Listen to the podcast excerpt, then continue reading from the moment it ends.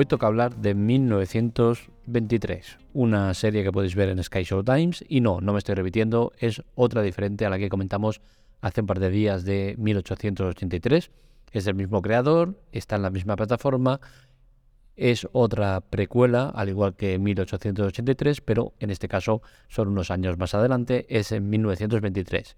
Es independiente a la otra, pese a que la historia es eh, correlativa.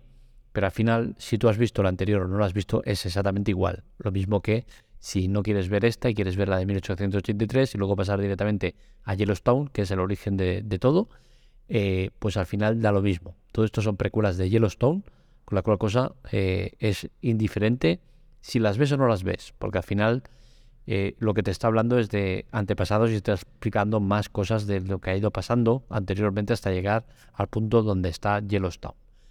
La serie, la verdad es que me ha sorprendido. De nuevo, me ha sorprendido eh, otra serie de Taylor Sheridan.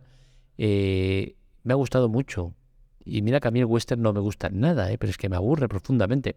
Seguramente a la conclusión que estoy llegando es que no he visto suficiente contenido de calidad western actual, porque tampoco es que lo haya mucho, ¿no? Pero creo que el problema, más que el que no me guste el western, es este, ¿no? El que quizás no he encontrado eh, los productos adecuados, porque la verdad es que 1883 me gustó mucho, muchísimo, y 1923 me ha gustado también mucho. Es una serie, a diferencia de la otra, que es una miniserie, en la cual de momento solo tenemos una temporada, pero está previsto que salga otra temporada más. Es una historia que perfectamente se podría quedar cerrada ahí y te quedarías ahí diciendo, wow, ¿qué ha pasado aquí? Pero no, tiene continuidad, a diferencia de 1883, que es una historia ya cerrada, y que por eso quizás me ha gustado más, ¿no? Aparte de lo intensa que es el, contener solo una, temporada en la cual tienes que cerrar el producto, pues al final todo queda más compacto y queda más eh, ágil. 1923 es una historia mucho más compleja, tiene más, eh, muchas más vertientes, muchas más historias paralelas, mucho de dónde tirar, y al final es una serie que puede dar mucho de sí. Independientemente de esto, seguimos teniendo Yellowstone, que es la, serie eje de todo y que todavía no está concluida. Lleva cinco temporadas y, que yo sepa sigue adelante, ¿no? Entonces, eh, bueno, eh, con 1923 encontramos un producto continuista, porque al final es la fórmula del éxito que ha encontrado el, creador del, universo Yellowstone. y es una serie que realmente es interesante porque se enfoca en una época en la cual vemos la evolución de, lo antiguo a lo moderno, a las tuberías, al gas, al agua corriente, a la electricidad. Todo esto es lo que está apareciendo en 1923. Y, la verdad es que ver a esos ganaderos que tienen que adaptarse a la vida moderna y cómo luchan por no hacerlo eh, es realmente muy interesante. El reparto de 1923 es otro de los grandes alicientes que tenemos eh, en, esta, en esta serie, ¿no? Es realmente un reparto muy, muy bueno, muy potente. Es mucho mejor en este aspecto que en 1883. En 1923 vemos actores como Harrison Ford, eh, como Helen Mirren y otros muchos que seguramente habéis visto en muchas series como Timothy Dalton, un conocidísimo, eh, Jeremy Flynn, que ha salido en infinidad de, de sitios, y así uno tras otro, ¿no? Es un reparto muy, muy, muy potente. Y, bueno, seguramente cuando hayas visto esta serie te hagas la pregunta de cuál es mejor, ¿no? Y al final, cada una de ellas es buena en lo suyo. 1883 es muy, muy buena siendo una miniserie. 1923 es muy, muy buena siendo una serie. Y Yellowstone es muy, muy buena siendo una serie de larga duración. Entonces, al final, todos los productos son muy buenos y, al final, como digo, es independiente uno de otro. No es necesario que veas Yellowstone, por ejemplo, yo no la he visto, no es necesario que la veas para eh, ver 1883 o 1923 o todas juntas, o el orden que quieras. ¿El orden correcto para verlas? Pues yo entiendo que es el que he seguido, ¿no? 1883, ya que es el inicio de todo, luego seguir con 1923 y luego seguir con Yellowstone, que es el actual. Pero bueno, que como digo, el orden es indiferente. Yo ahora estoy empezando a ver Yellowstone, todavía no he acabado ni el primer episodio, pero, pero bueno, es más de lo mismo, ¿no? Pero es un producto que eh, es de éxito porque Taylor la ha cuidado muy, muy bien. Es un trabajo muy completo y eso, desde luego, hay que agradecerlo. Lo mejor de 1923, pues seguramente para mí lo mejor es que, pese a contar con Harrison Ford y Helen Mirren, que seguramente son los grandes reclamos de, la serie, no es necesaria su presencia para que la serie funcione, para que la serie sea muy muy buena. ¿Con esto quiero decir que sobran? No, no es que sobren, pero tampoco tienen un papel tan fundamental y tan eh, eh, necesario y, que esté todo el rato pendiente de esos dos actores para que la serie funcione. De hecho, hay muchas tramas que no salen en ningún momento y no pasa nada. Al final creo que incluso que hay otros que tienen un papel más secundario y acaban siendo más principales, como el, del hijo, el Spencer Dutton, que es el hijo de, de, ellos, que al final acaba siendo una historia mucho más interesante y mucho más eh, atractiva que no la de, la de ellos, ¿no? Y, creo que eso es lo mejor para mí de la serie, que es una serie que no necesita de ningún personaje en particular para funcionar. Y esto es muy bueno. Y ¿Qué más podríamos decir? Eh, verla en Showtimes para mí se, me ha hecho complicado. Aquí tengo que darle un buen tirón de orejas a Sky Showtimes porque pese al precio que lo, lo mascara todo, las cosas como son, ya estoy viendo muchos detalles feos que no me están gustando. Por ejemplo, con eh, Mayor, of of Kingstown, una serie que también es, curiosamente de, de, este director, de Tyler Sheridan, eh, con, con, esta de Mayor Kingstown, ya me está pasando que me encontré con que el episodio, estaba esperando el episodio nuevo de la temporada con muchas ganas, llega el día que lo estrenan, que lo descubrí por, por otros medios, porque en ningún sitio te informan de cuándo se estrenan los nuevos episodios, llega el episodio nuevo y en inglés y polaco. Y digo, hostia, ¿cómo puede ser esto? Al día siguiente sigue igual, al día siguiente igual. Y hasta no pasada una semana, que salió el siguiente también en inglés y polaco, que ya ese lo pusieron en español. Creo que es una falta de respeto al espectador, especialmente porque si estás eh, poniendo contenido en la región de España, ponlo en nuestro idioma.